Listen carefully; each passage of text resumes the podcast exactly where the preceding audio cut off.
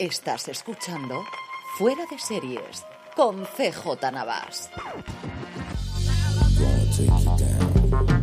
Bienvenidos a streaming, el programa diario de Fuera de Series en el que un servidor CJ Navas te trae todas las noticias, comentarios, curiosidades, trailers y estrenos del mundo de las series de televisión. Perdón a aquellos que estáis esperando el programa en primera hora por el retraso, pero ayer fue una tarde, noche complicada, no lo pude dejar grabado por la, por la noche para que esté colgado de madrugada, así que lo estoy haciendo a primera hora de la mañana y colgarlo cuanto antes para lo que lo tengamos.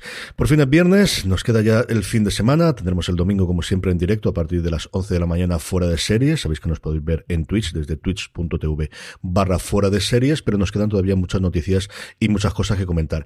Y empezamos con una noticia triste que es el fallecimiento de Meatloaf. Meatloaf el cantante, Meatloaf el actor, conocido por su papel en Rocky Horror Picture Show y también por el, su papel eh, de secundario, es cierto, pero yo creo que tremendamente importante en el Club de la Lucha. Mildoff es parte de la banda sonora de mi vida, es alguien al que vuelvo muchísimas veces, ahora que prácticamente no escucho música, mm, de las poquitas cosas más allá de bandas sonoras que escucho, es la suya, mm, alguien que se reinventó muchísimas veces, especialmente importante su colaboración con Jim Sterling en los diferentes Battle Out of Hell que publicó en, a lo largo de su vida, mm, tuvo muchísimos éxitos inicialmente con el primer Battle Out of Hell y luego posteriormente con ese haría todo por amor, pero no haría eso, que fue, bueno, pues un exitazo brutal en el 93 cuando se publicó en la segunda parte de, esa colección de discos. Si no lo habéis escuchado nunca, es un cantante maravilloso con unas canciones largas, tremendamente largas y tremendamente eh, elaboradas las que hizo con Starling y que después, eh, con un poquito apagada su llama y su y quizás su popularidad, sacó discos sencillamente maravillosos. Solo conozco una persona que le gusta más que yo, que mi hermano Jorge, así que seguro que hablamos de él el fin de semana y lo que ha supuesto para nosotros Midlove. Hizo cosas puntuales en el mundo de, de la televisión, especialmente especialmente en, programas musicales y luego sus vídeos musicales se quedarán para siempre porque otra cosa que hacía tremendamente bien desde el principio era sus vídeos musicales. Así que que descanse paz, Made Love, que tantos buenos momentos me ha dado en mi vida y que gracias a la, posibilidad de la grabación me seguirás dando. De verdad que, que, un poquito tocado, porque os voy a decir otra cosa. Es de esta gente que me ha llegado bastante su, su fallecimiento. Seguimos ahora ya sí con noticias de series y es que tenemos dos para empezar de Apple. Una exclusiva de Hollywood Reporter, la daba Leslie Goldberg, a la que recomiendo como siempre que escuchéis su programa junto con Dan Feinberg todos los viernes que se llama eh, Top 5 de Hollywood Reporter, buscarlo en vuestro reproductor, es de los mejores programas que podéis escuchar sobre series de televisión y ellos tienen el acceso directo allí en Hollywood y sus entrevistas suelen ser muy, muy, muy buenas. Me gusta mucho el, el estilo que tienen los dos para hacer las entrevistas. Como os digo, daba la exclusiva de que en Apple está en proyecto hacer una adaptación de mujeres al borde de un ataque de nervios. Sería de alguna forma la primera serie de Almodóvar. Recuerdo hace unos años, pues eso, cuando teníamos sobre todo la primera orla de Movistar Plus, eh, contando con trogos o con la práctica totalidad de eh, directores importantes de, películas españoles, el cómo se sonaba muchísimo el que faltaba a Amenábar, que ya lo hemos tenido la fortuna, e, y sobre todo Almodóvar, ¿no? Y recuerdo además que en un momento salió una noticia que incluso llegó a desmentir en su momento eh, la, propia productora de Almodóvar de que no tenían nada en proyecto. Pues ahora, es cierto que no va a estar, o al menos lo que cuenta Leslie Goldberg, ni como creador, ni como productor ejecutivo, quien produce su productora, pero evidentemente si es mujeres al borde de un ataque de nervios, pues su figura está allí desde la primera imagen. ¿Qué tenemos? Tenemos un remake, como os digo, en forma de serie, encabezado por la que parece que ha llevado adelante el proyecto, que es Gina Rodríguez, que va a ser la protagonista, va a interpretar el papel que hizo eh, Carmen Maura, el de Pepa, y que la serie que está en un proceso todavía de desarrollo, no está, como os digo, confirmado ni mucho menos, y en cuanto a los responsables detrás de las cámaras, más allá de eh, que esté el deseo de la productora de Almodóvar, que esté la propia Rodríguez, que como os digo parece que ha sido tremendamente importante en que esto se vea adelante. Quien va a escribir el piloto y sería la showrunner el de si la serie eh, fuese adelante en Apple TV Plus sería Noel Valdivia, que fue o que estuvo trabajando dentro de Mozart in the Jungle y también Masters of Sex y es más. Así que cierto currículum tiene esta eh, buena mujer. Bueno, pues una cosa curiosa y veremos a ver qué evolución tiene. La que sí que está confirmada por parte de Apple, y yo creo que esto nos ha pillado a todos con el pie cambiado, es otra gran superproducción fantástica, otro gran proyecto multimillonario de efectos especiales, ha basado en Godzilla y todos los monstruos, en lo que eh, Legendary, la productora americana, quiere llamar su verso, porque al final, si no tienes un verso en este mundo, no eres absolutamente nadie. Así que este monstruo verso o Monsterverse en inglés va a proporcionar una nueva serie a Apple. No tiene título a día de hoy, sí que va a utilizar el personaje de Godzilla, vamos a utilizar al resto de los monstruos kaiju de las películas, porque va a estar en el mismo universo, como os digo, desde que lleva eh, elaborando Legendary desde la Godzilla del 2014 y con Kong y con la última película del año pasado de Godzilla contra Kong, es decir, dentro de ese universo. Y los responsables de la serie sí que son tremendamente interesantes. Por un lado, Chris Bark, que estuvo en Enterprise en su momento y también en Outcast, la adaptación del cómic de Robert Kirkman que quedó por detrás y que fue funcionó bastante, bastante mal en su momento. Y luego la que más me ha sorprendido que es Matt Fraction, el, eh, hasta ahora fundamentalmente conocido por ser guionista de cómics, el responsable de hecho del, cómic en el que se basa eh, Ojo de Halcón, el, el, que hizo en su momento con David Aja, que como siempre me habéis oído decir, me parece uno de los mejores cómics de los últimos 20 años. Fraction ya llevaba bastante tiempo haciendo sus pinitos en televisión y esta quizás es su gran ya está colaborando en varios sitios previamente, pero como os digo, mm, bueno, pues está tomando una, el mismo camino que está haciendo, por ejemplo, Neil Gaiman, y yo creo que va a ser un paso que cada vez más guionistas curtidos en el mundo del cómic los vamos a tener dando el salto a lo visual, porque hay más dinero y hay más posibilidades, y ese cambio a día de hoy se, se puede hacer.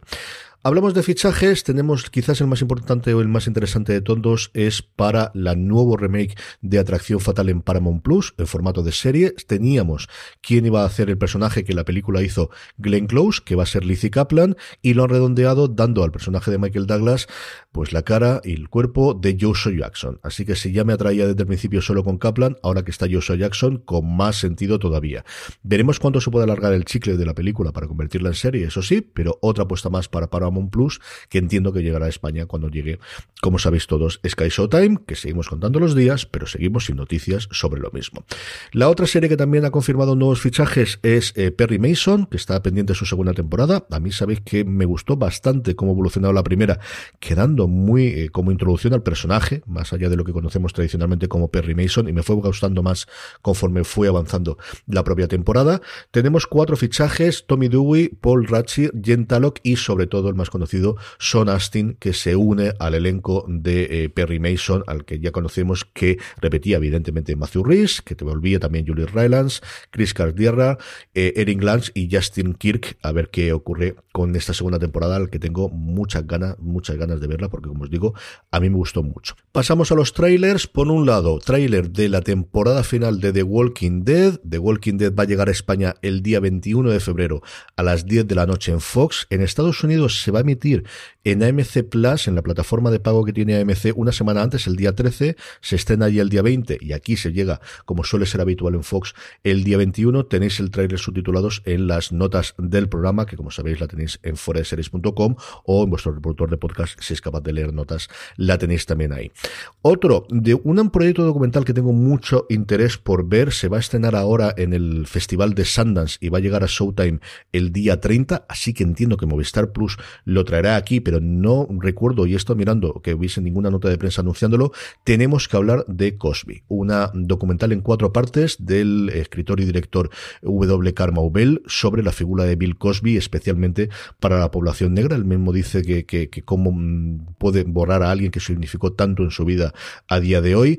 Eh, mezclando imágenes eh, y recuerdos con un montón de entrevistas a gente importante, del cómicos, eh, periodistas y víctimas de, Bill Cosby. Es un documental de verdad que tengo mucha curiosidad por ver y qué es lo que ha ocurrido con él. Supongo que saldrá esta misma semana de la gente que lo vea en Sundance alguna crítica sobre él mismo.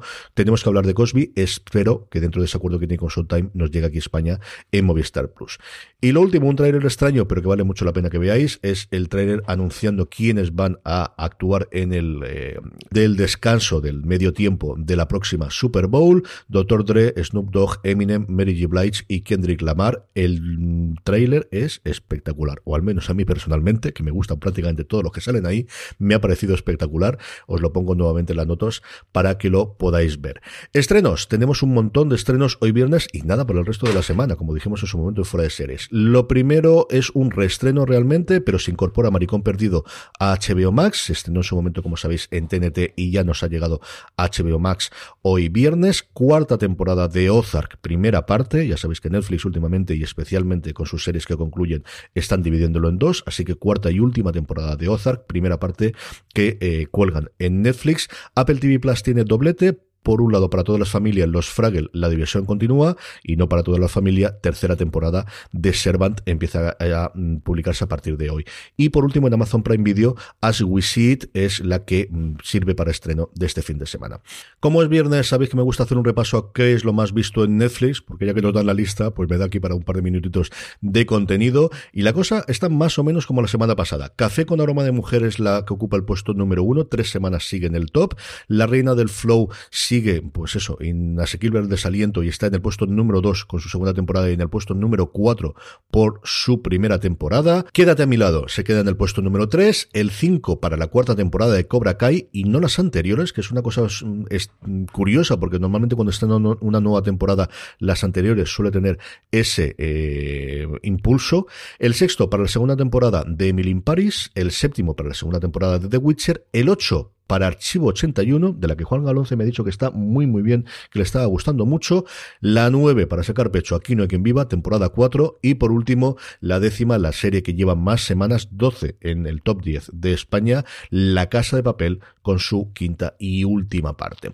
Y terminamos con la buena noticia del día, y es que por fin tenemos la fecha de estreno de Upload, de su segunda temporada, la serie de Amazon Prime Video. Por fin sabemos que va a llegar el próximo viernes 11 de marzo. A mí es una serie que me gustó muchísimo, creada por Greg Daniels, por el creador de The Office, fue la primera serie que creó, que además estrenó con una apenas unas semanas de, diferencia esta serie y la serie para Netflix sobre el ejército espacial con Steve Carell, eh, como os decía, para Netflix, que también está pendiente de estreno su segunda temporada.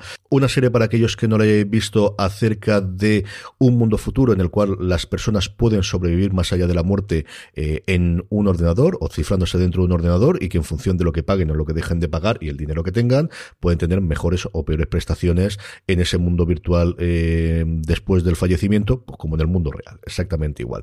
Dos protagonistas con una química espectacular, sencillamente espectacular, Robbie Amell y Andy Ayo, no solo es la pareja yo creo más bonita, más guapa, más atractiva, como queráis verlo, de la televisión actual, sino que además tiene una química maravillosa. Una primera temporada con un trasfondo también de un asesinato y cosas así eh, del propio protagonista, que quizás es lo más flojito, pero especialmente el, ver la parte eh, de la relación entre ellos dos, a mí me pareció maravillosa, junto con todo, pues eso, el comentario social que puede hacer Greg Daniels con los efectos especiales y con el presupuesto que tiene Amazon Prime Video. Si no habéis visto la primera temporada, acercaros a ella, de verdad que es una serie que a mí me parece sencillamente maravillosa y por fin su segunda temporada confirmada que llegará el viernes 11 de marzo.